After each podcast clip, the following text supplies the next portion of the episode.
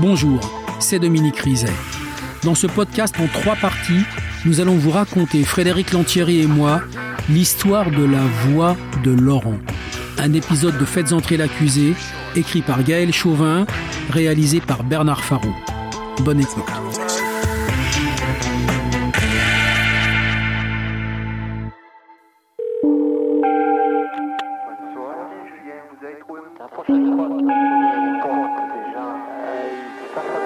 Véronique Girard a reconnu la voix. Son agresseur serait bien celui qui a violé Émilie.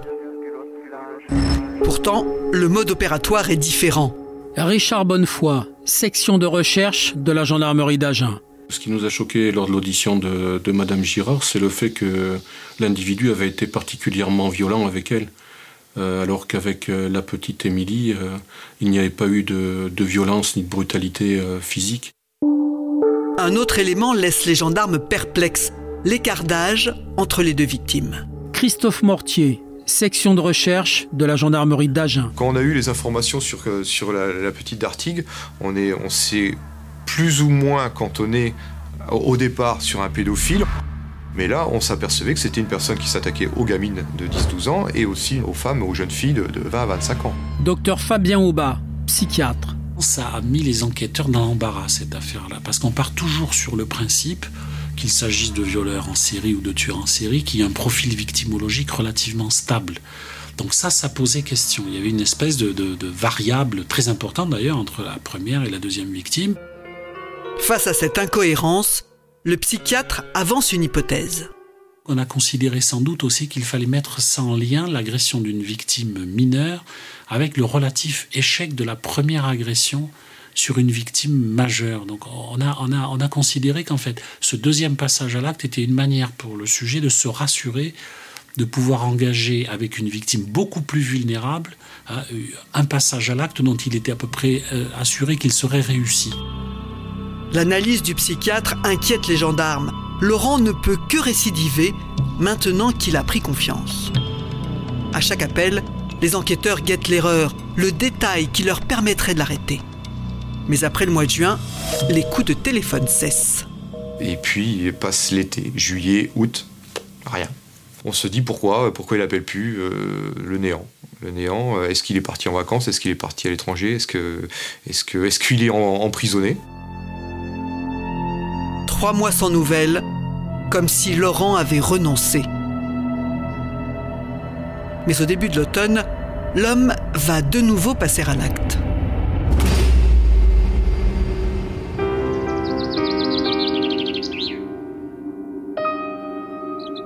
« 12 octobre, sur les hauteurs d'Agen.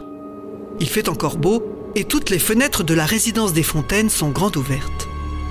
Marie, une femme de ménage de 57 ans, s'active dans l'appartement de ses employeurs. Je faisais des vitres et à un moment donné, j'ai entendu un bruit sourd, quelque chose euh, qui tombe sur un plancher ou quelque chose comme ça, dans la chambre de l'enfant. N'entendant plus rien, j'ai avancé. Et en avançant, face à moi, j'ai un homme cagoulé, cutter à la main, qui me qui rentrait quoi, qui, était- qui avait sauté par la fenêtre. Là j'ai cru, vu qu'il avait le cutter à la main, qu'il allait m'égorger quoi. Je dis là je vais mourir. Marie s'effondre en larmes. Elle supplie l'homme de ne pas lui faire de mal. Et il m'a pris par le bras et il m'a mené à la cuisine. Et mais où est l'argent? Où est l'argent?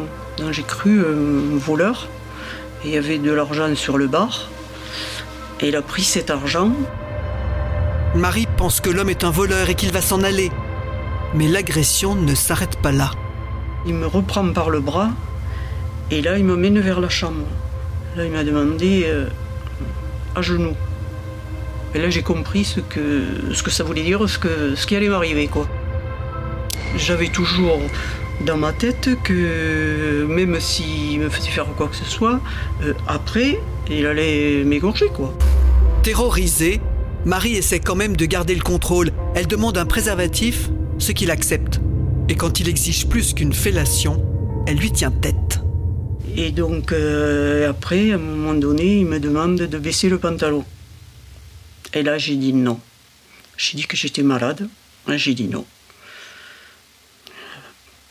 Il m'a dit, mais continue. Une fois arrivé à ses fins, l'homme prend la fuite. Là, il est parti, j'ai tout fermé. Et... Puis j'ai dit, maintenant, il faut sortir. Et là, quand je suis arrivé chez moi, euh, je commençais à, à me rincer la bouche avec de l'eau de javel. Rien que même si j'avais du contact, c'était. euh, Choquée, Marie ne raconte son viol qu'à ses proches. Elle ne veut pas en parler aux gendarmes. C'est difficile de faire la démarche, d'aller le dire, euh, penser qu'on va être euh, jugé par les uns, par les autres, euh, de pas s'être défendu, de s'être rabaissé, quoi, en quelque sorte. Poussée par une amie, Marie surmonte sa honte. Le lendemain, le 13 octobre, elle porte plainte. Christophe Mortier, section de recherche de la gendarmerie d'Agen.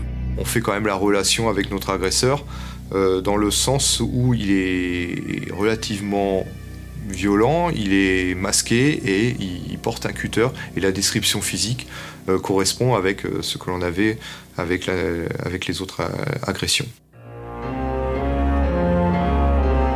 Même physique, même accessoire, mais la section de recherche a à peine le temps de finir ses constatations sur la scène de viol qu'une autre femme vient porter plainte. Le 14 octobre, en plein après-midi, une femme se présente à la gendarmerie. Une femme d'une soixantaine d'années au sang-froid exceptionnel. Moi, cette dame m'a marqué parce qu'elle venait de subir un, un viol euh, très, très pénible. Et cette dame euh, avait tout intériorisé et puis elle, avait plein d'éléments à nous fournir. Elle était très, très posée dans, ses, dans, dans, dans, dans sa narration des faits. Elle était, elle était vraiment extraordinaire, cette dame. Sans larmes, sans débordement, Françoise raconte ce qu'elle vient de subir. Elle est infirmière libérale et en début d'après-midi, elle est tombée dans un guet-apens. Maître Catherine Geoffroy, avocate des parties civiles. Françoise reçoit un, un appel téléphonique euh, d'un homme qui euh, lui demande de passer à son domicile pour, euh, pour une piqûre. L'adresse se trouve sur les hauteurs d'Agen, tout au bout d'un chemin. Quand elle se gare, les lieux lui semblent bien vides. Mais l'infirmière suit les indications que l'homme lui a données. Lorsqu'elle s'approche euh, de la maison, elle sent une présence derrière elle. Elle est brusquement saisie par derrière par un individu qui porte un bas sur la tête. Cet homme met euh, sa main euh, sur, euh, sur sa bouche et la force à rentrer à l'intérieur de la maison et ferme la porte à clé. La maison est en travaux. Françoise sait que personne ne viendra à son secours. Il fait jeune quand même, donc euh, elle essaye d'engager la conversation. Et qu'est-ce que tu veux Euh, Tu me fais pas de mal euh, euh, Non, je te ferai pas de mal. Euh, Il y, a une- il y a une conversation qui s'engage. Il lui dit de se laisser faire euh, et que si elle se laisse faire, tout se passera bien. L'homme lui arrache sa carte bleue, son argent liquide et saisit Françoise par le poignet. Et là, il la ligote, il l'allonge au sol, et là, c'est très bien que qu'elle va, qu'elle va être violée. Après le viol, l'homme ressort le cutter qu'il avait rangé. À ce moment-là, elle a pensé qu'elle que peut-être euh, l'homme sortait cette, euh, cette arme euh, pour la tuer. Et donc forcément, elle a à ce moment-là senti beaucoup de terreur. Mais le cutter ne sert qu'à couper les liens. Françoise est libre, elle file à la gendarmerie. Ce mode opératoire, les gendarmes le reconnaissent tout de suite, c'est celui de Laurent. Cette agression s'est déroulée à 500 mètres de la précédente. Ils savent désormais où chercher. On se dit, la personne, notre agresseur, il connaît les lieux, il connaît parfaitement les lieux, euh, il est capable de, décrire une maison, il a fait un repérage. Pour connaître les lieux, soit il y travaille, soit il y habite. Donc euh, on a commencé à cibler un peu notre environnement. Les gendarmes prélèvent alors l'ADN de tous les hommes qui travaillent dans ce quartier du nord d'Agen. Facteurs, livreurs, employés EDF, pour le comparer avec le seul ADN dont ils disposent, celui qu'ils ont retrouvé sur Émilie.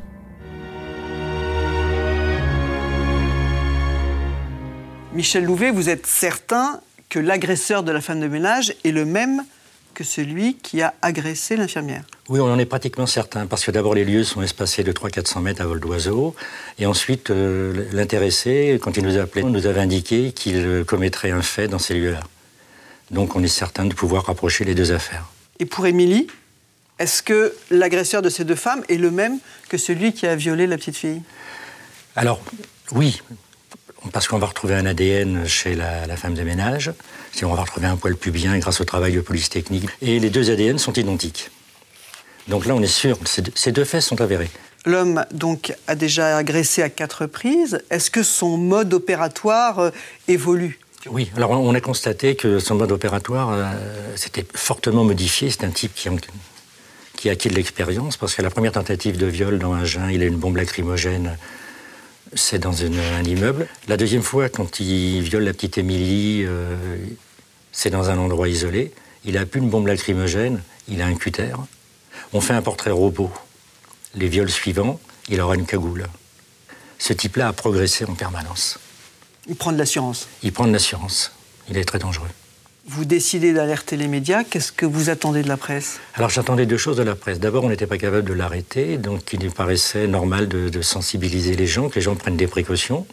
C'est la première chose. Et puis la deuxième chose, on n'avait pas suffisamment de renseignements, on n'arrivait pas à mettre la main dessus. Donc on attendait ben, que des gens viennent nous donner des nouvelles, viennent nous donner des renseignements, ce qui a été le cas. La peur, voire la psychose, s'est installée à Agen. Les enquêteurs sont formels, c'est un seul et même homme qui est à l'origine de la série d'agressions sexuelles commises à Agen depuis un an. Voici l'homme le plus recherché de la région d'Agen. Et le violeur attise la psychose, il nargue la police. Cagoulé, ganté et menace ses victimes avec un cutter. L'homme est présenté comme cynique et pervers.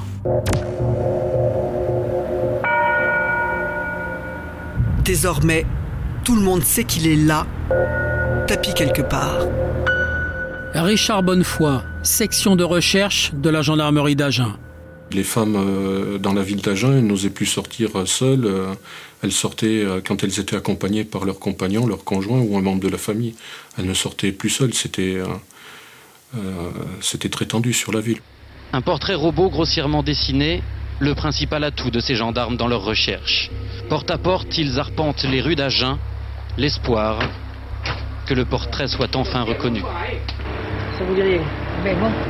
Vous essayez de l'imaginer avec des cheveux en moins ou des cheveux en plus ou une paire de lunettes Je vous dirais que moi, je suis toute seule et, je sors pas. Hein. Je me tiens fermée le plus possible.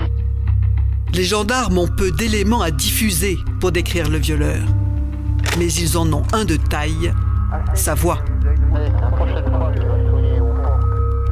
On a fait une cassette, on a fait passer cette cassette dans les brigades du Lot-et-Garonne, chargé aux enquêteurs d'aller faire écouter cette cassette à des personnes euh, chez qui euh, le, moyen va continuellement, c'est-à-dire médecins, coiffeurs, euh, les mairies, les petites mairies qui connaissent leur population, les maires, les secrétaires de mairie. Donc une foule d'individus sur le Lot-et-Garonne a, a écouté la voix de notre agresseur. Fonctionnaires, commerçants, employés de banque, ils sont tous convoqués pour écouter la cassette. Sophie Lagarde, étudiante en 1999. J'étais opératrice en télémarketing au sein d'un organisme bancaire. Nous sommes rendus à la gendarmerie pour écouter un échantillon de voix afin de voir si euh, ben, nous étions susceptibles de reconnaître cet individu dans le cadre de notre activité. Je me demande comment elle l'a fait pour rentrer. Un t-shirt et une petite culotte blanche avec des petites fleurs. La voix ne dit rien à personne, mais les mots de Laurent et son ton malsain attisent la psychose. Premier sentiment euh, que j'ai eu, c'est cette voix euh, m'inspire le, le dégoût. On a mesuré l'ampleur du danger que cet homme pouvait représenter. Muriel Durand, coiffeuse. Ça touchait tout type de femmes, donc euh, de la plus jeune à la plus vieille. Personne n'était à l'abri. Ça pouvait être un voisin, ça pouvait être n'importe qui, on ne savait pas qui c'était. Mais euh, c'est ça, il n'y avait pas d'éléments, il n'y avait rien. Et euh, donc en, gros, il fallait se méfier de tout le monde. Quoi. Plus les jours passent, plus la tension monte. En cheville avec les gendarmes, la presse multiplie les articles et diffuse le plus possible le portrait robot. Ce matraquage médiatique atteint particulièrement une jeune femme. Une autre personne se présente à la brigade en disant euh, ben, j'ai été violée aussi. j'ai pas voulu le dire, mais quand j'ai vu la presse, quand j'ai lu la presse, euh, ça va trop loin. J'ai été violé le, 6 octobre, c'est-à-dire avant le, viol de la femme de ménage. Cette femme s'appelle Karine. Elle raconte qu'elle s'est fait agresser chez elle le soir. À peine le temps de rentrer qu'un homme était derrière elle. Après, même scénario. Le bas sur la tête, les gants, le cutter et le pseudo-cambriolage. Maître Sylvie Brucio, avocate des parties civiles. Elle pense qu'il va partir. Et à ce moment-là, il ressort le, cutter qui avait été posé euh, pour le, cambriolage, il le ressort. Et euh, en lui disant tout se passera bien, il lui explique qu'il va la violer. Incapable de résister physiquement, Karine tente de le raisonner.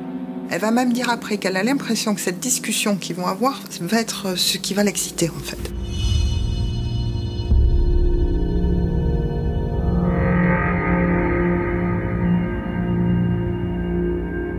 Il la laisse euh, en état de choc. Elle s'enferme chez elle et euh, c'est durant la nuit, puisqu'elle va rester seule toute la nuit, que petit à petit les choses vont, se mettre en place dans sa tête. À ce moment-là, elle va penser à sa famille, qu'est-ce qu'il pourrait dire s'il ne faut pas qu'ils le sachent, parce qu'ils vont avoir euh, de la peine s'ils apprennent ce qui m'est arrivé.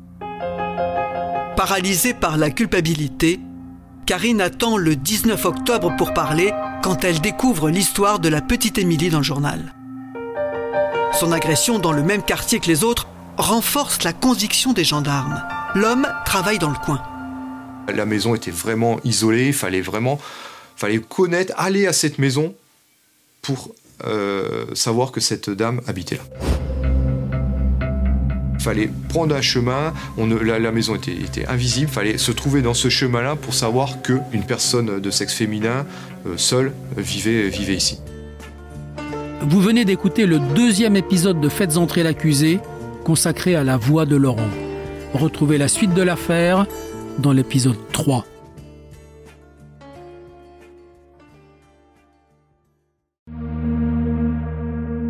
Bonjour, c'est Dominique Rizet une poignée de secondes. Voilà tout ce qu'il faut pour qu'une vie bascule. Juste une poignée de secondes. Un sursaut, un instant où le destin bifurque dans une direction ou dans l'autre. Sur le coup, je pensais pas qu'il était mort parce que je voyais pas de sang, on voyait rien quoi en fait. Sébastien s'est jeté sur son père.